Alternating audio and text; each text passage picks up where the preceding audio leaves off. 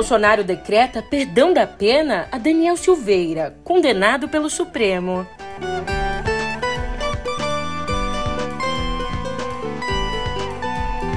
Em meio a brigas internas, o PT troca o maqueteiro da campanha de Lula.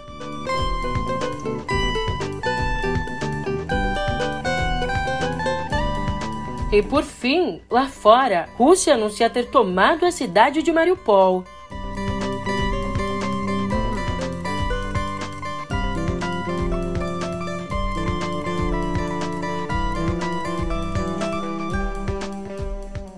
Um ótimo dia, uma ótima tarde, uma ótima noite para você. Eu sou a Julia Keck e vem cá. Como é que você tá, hein? Dia 22 de abril, a gente tá de volta com tudo depois do feriado de Tiradentes. Se bem que o feriado não foi lá tão tranquilo. Isso porque, enquanto todos descansavam, mais uma vez o presidente decidiu bater de frente com o Supremo. E agora eu te explico o porquê disso no pé do ouvido.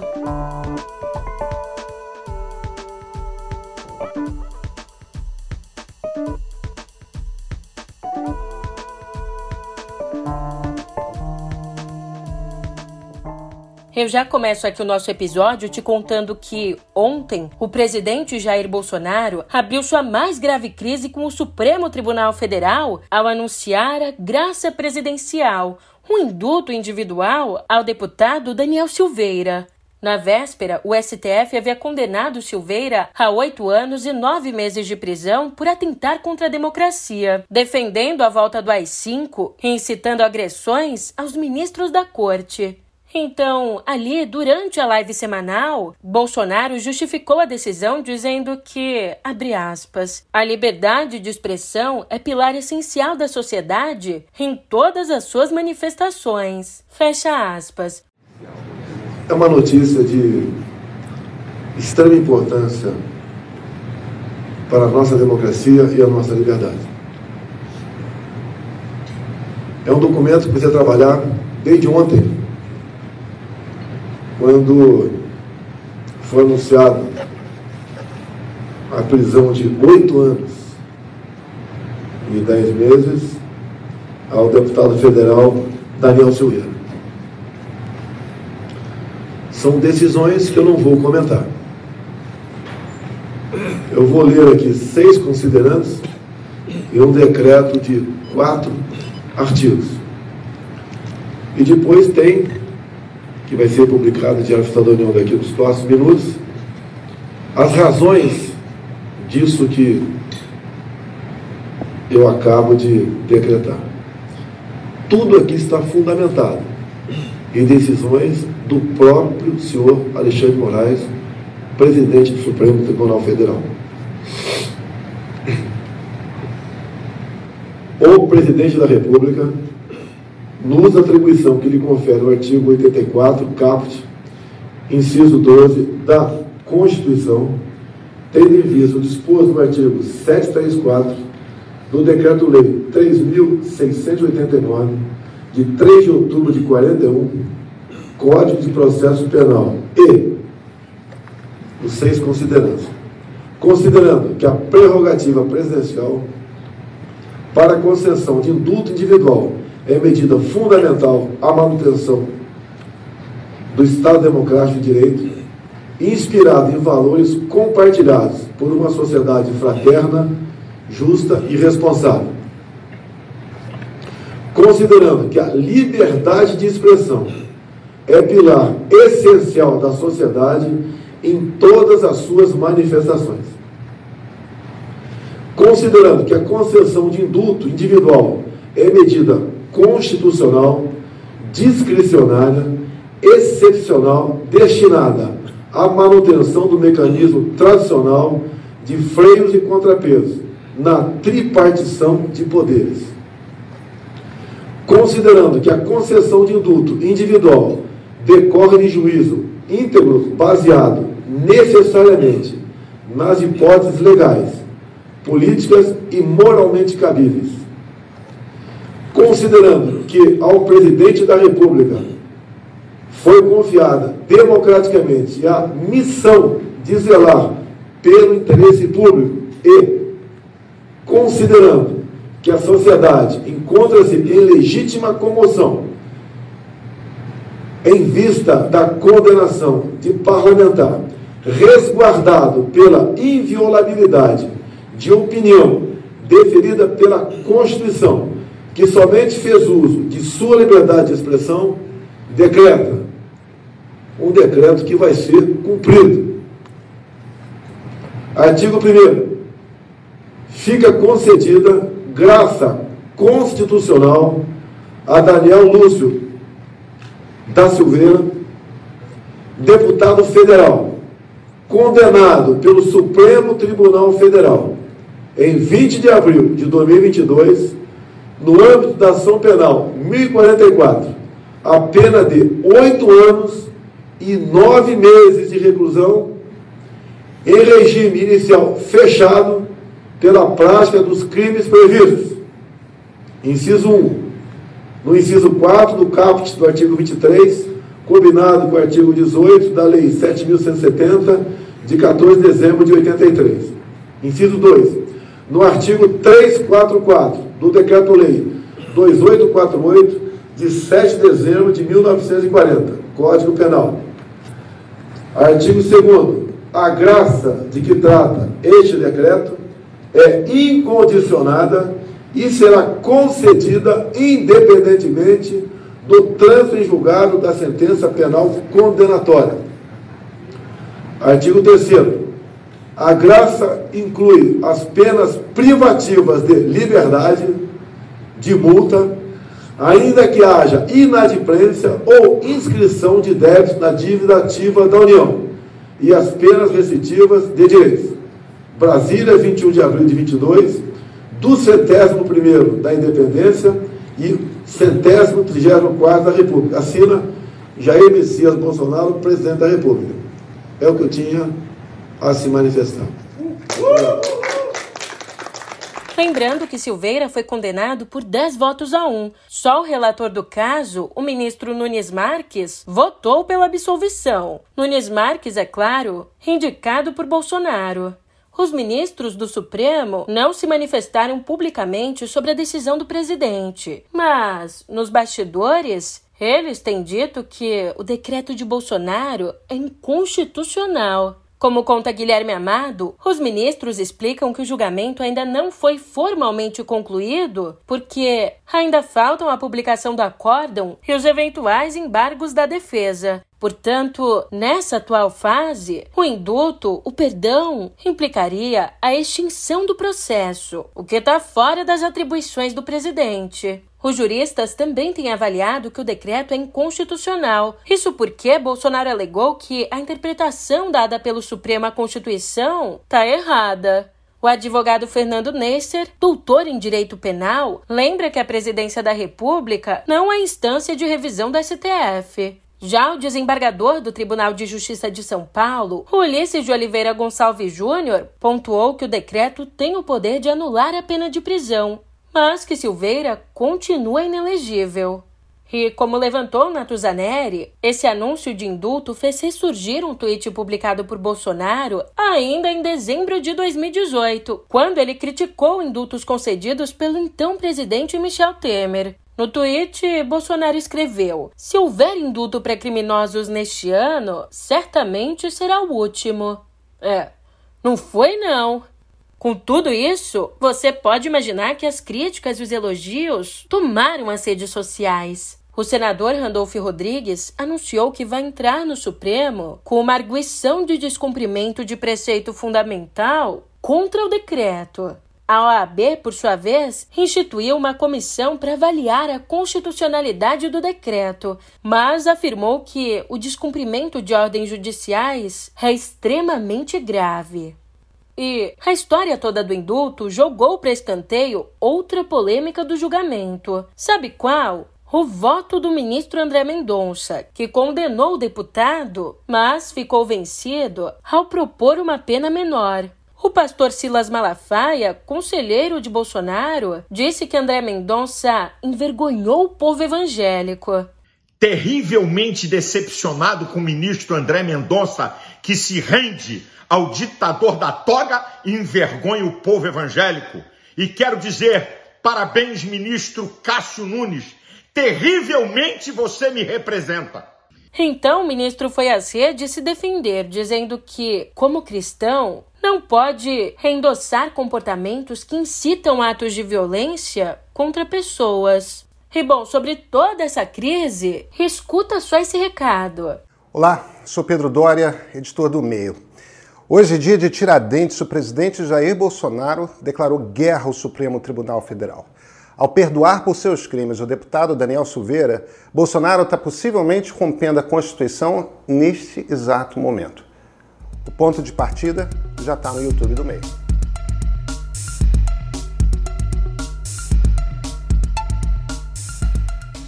É isso aí. E voltando ao noticiário e olhando agora para as eleições, em meio a críticas à comunicação da pré-campanha do ex-presidente Lula, ontem o PT anunciou a saída do marqueteiro Augusto Fonseca e também da empresa dele, a MPB. O partido alegou razões administrativas e financeiras, mas, na verdade, existe nos bastidores um movimento para tirar do comando da comunicação o ex-ministro Franklin Martins, responsável pela contratação do marqueteiro. Os petistas têm reclamado da falta de coordenação entre a campanha e o partido, também do conteúdo das inserções para TV e da estratégia usada lá nas redes sociais. E falando de outro pré-candidato às eleições, escuta só o que disse Ciro Gomes ao participar da sabatina Folha UOL. Já, já me antagonizei com Lula não é, em três eleições, não é, é, fui ministro do Lula a pedido de um apelo dele, numa hora crítica, me afastei, fui muito honesto com ele em todos os momentos, vi o Lula se corrompendo,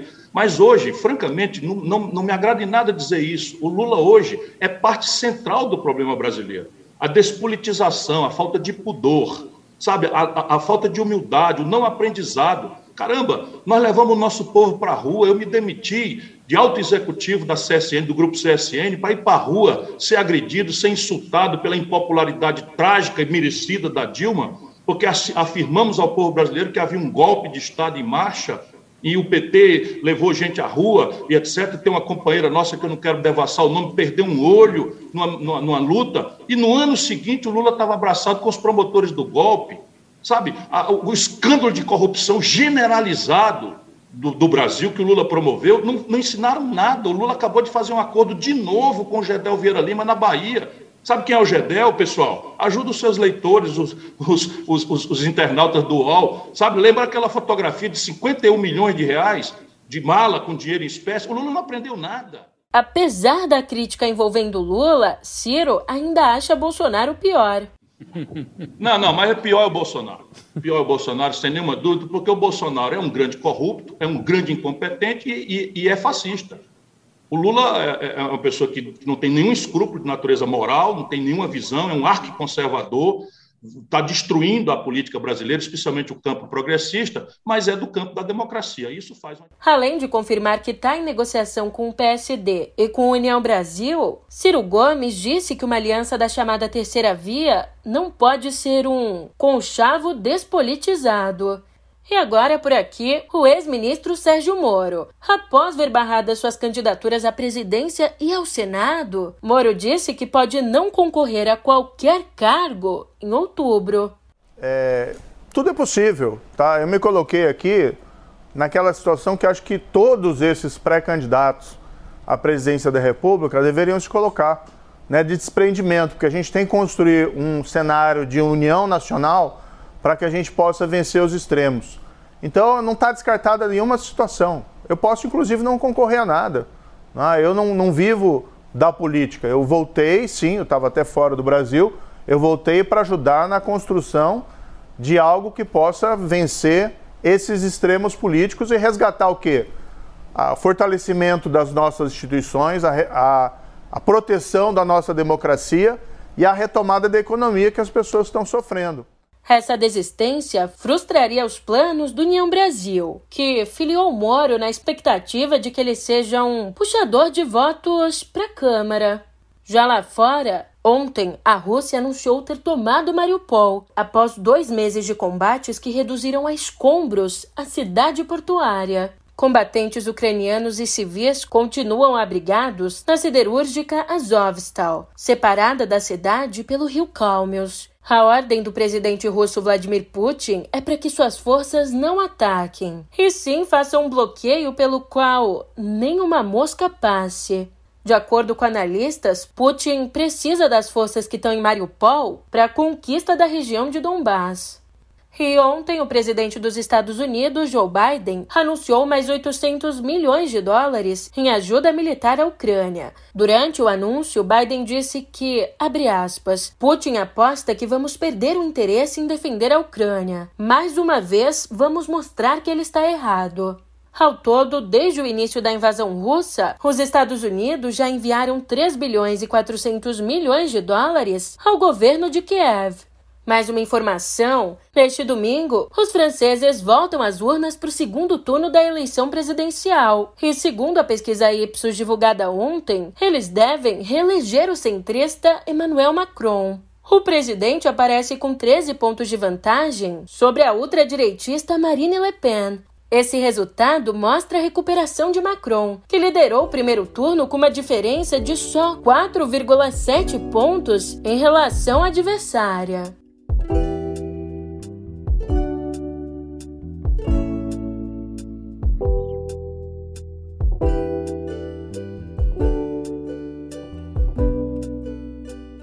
É, nas últimas cinco décadas, Angeli fez o Brasil rir, se chocar um pouco e, principalmente, pensar por meio de charges e quadrinhos de personagens como Bob Cuspe, Rebordosa, 68 e tantos outros. Agora, com 65 anos, ele, que não se deixou dobrar pela ditadura nem por todas as crises que vieram depois, acabou vergado pela saúde. O artista anunciou o fim de sua carreira por conta da afasia, a mesma condição neurológica que provocou a aposentadoria precoce do ator Bruce Willis. Ao menos, a Folha informou que tem material inédito de Angeli para publicação até 2023. Um pequeno consolo para os fãs do traço e da ironia do cartunista. Como bem lembrou André Bolsinhas, abre aspas, Angeli havia se proposto, ao criar a revista Chiclete com Banana em 1985, havia se proposto a testar os limites daquele fim de ditadura, mas no caminho descobriu um tipo de humor paulistano. E como diz o Chavão, ao desenvolver um estilo próprio com raízes bem definidas, acertou algo muito maior, redefiniu a cultura de sua geração. E num momento como que vivemos, em que tudo parece se politizar novamente, seus desenhos e sua visão de mundo vão fazer muita falta. Fecha aspas. Vão mesmo. Então, fica aqui o nosso agradecimento. Muito obrigada pela visão afiada, por traduzir grande parte da história do Brasil, por fazer pensar. Obrigada por tanto, Angeli. Agora, mudando de assunto, ontem o advogado de Alec Baldwin informou que a polícia do Novo México inocentou o ator de 64 anos no caso do tiro acidental que matou a diretora de fotografia Halina Hutchins no set do filme Rust, em outubro do ano passado. Na ocasião, Baldwin disparou uma arma que deveria ter balas de festim, mas estava carregada com munição de verdade. De acordo com o advogado, a investigação concluiu que Baldwin não tinha responsabilidade pelo material cenográfico, incluindo a arma. Já a produtora de Rust foi multada por negligência em 137 mil dólares. E uma semana após estrear em 188 cinemas no país, o longa medida provisória deu um salto e já está em exibição em 330 salas. No Instagram, o diretor do filme, Lázaro Ramos, comemorou o feito. A expansão da sala se deve tanto ao sucesso do filme, visto por mais de 100 mil pessoas nos primeiros sete dias, quanto por um movimento nas redes sociais capitaneado por Thaís Araújo, estrela da produção e esposa de Lázaro Ramos. Meu nome é Antônio, eu era negro. Hoje, sou melanina acentuada. Será que a gente nota quando a história está acontecendo?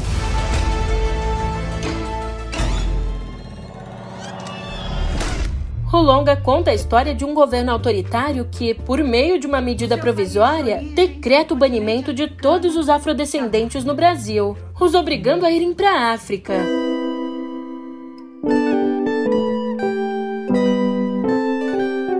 Aqui em Viver eu te conto que, infelizmente, o carnaval fora de época no Rio começou marcado por uma tragédia. A menina Raquel Antunes da Silva, de 11 anos, teve a perna amputada após ser imprensada entre um poste e um carro alegórico da escola em cima da hora na saída do sambódromo na noite de quarta-feira. Ainda ela teve traumatismo no tórax e uma parada cardíaca.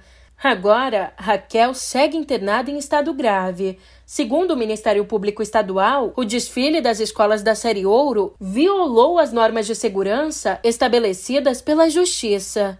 Ali na dispersão, não havia esquema de segurança para impedir o acesso de curiosos, especialmente de crianças, aos carros alegóricos. Outra informação: o Ministério Público de São Paulo informou que vai continuar investigando as práticas da operadora de saúde Prevent Senior durante a pandemia. A decisão foi tomada após a Polícia Civil isentar a empresa de crimes no tratamento de pacientes. Lembrando aqui que médicos e clientes acusaram a Prevent Senior de impor tratamentos ineficazes, como o chamado kit Covid, que inclusive a título de curiosidade foi recebido pela minha avó que tem 85 anos. Olha, a empresa anunciou que vai usar o relatório da polícia para processar os acusadores.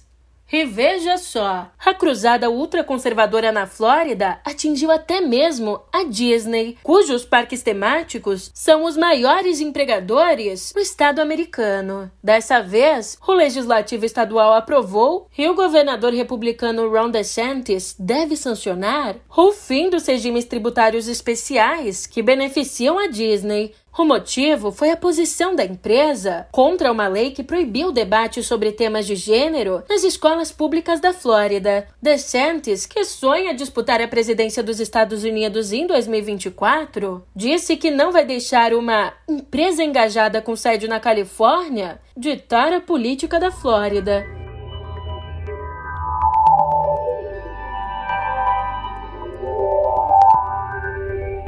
Aqui em Cotidiano Digital, apenas um mês após seu lançamento, o serviço de streaming por assinatura CNN Plus, do canal americano de notícias CNN, anunciou ontem que encerrará as operações a partir do dia 30 de abril. Com foco em programas de notícias e documentários originais, a CNN Plus foi lançada em 29 de março, pouco antes dos novos donos, a Warner Bros. e a Discovery, assumirem o comando da empresa de mídia.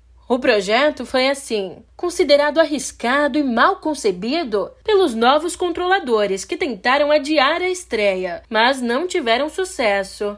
Então, com planos de 5 dólares e 99 centos por mês, a CNN Plus teve apenas 10 mil espectadores diários nas primeiras semanas. Ainda em comunicado, a CNN afirmou que parte da programação e dos funcionários da CNN Plus serão absorvidos pela rede de TV e pelo site.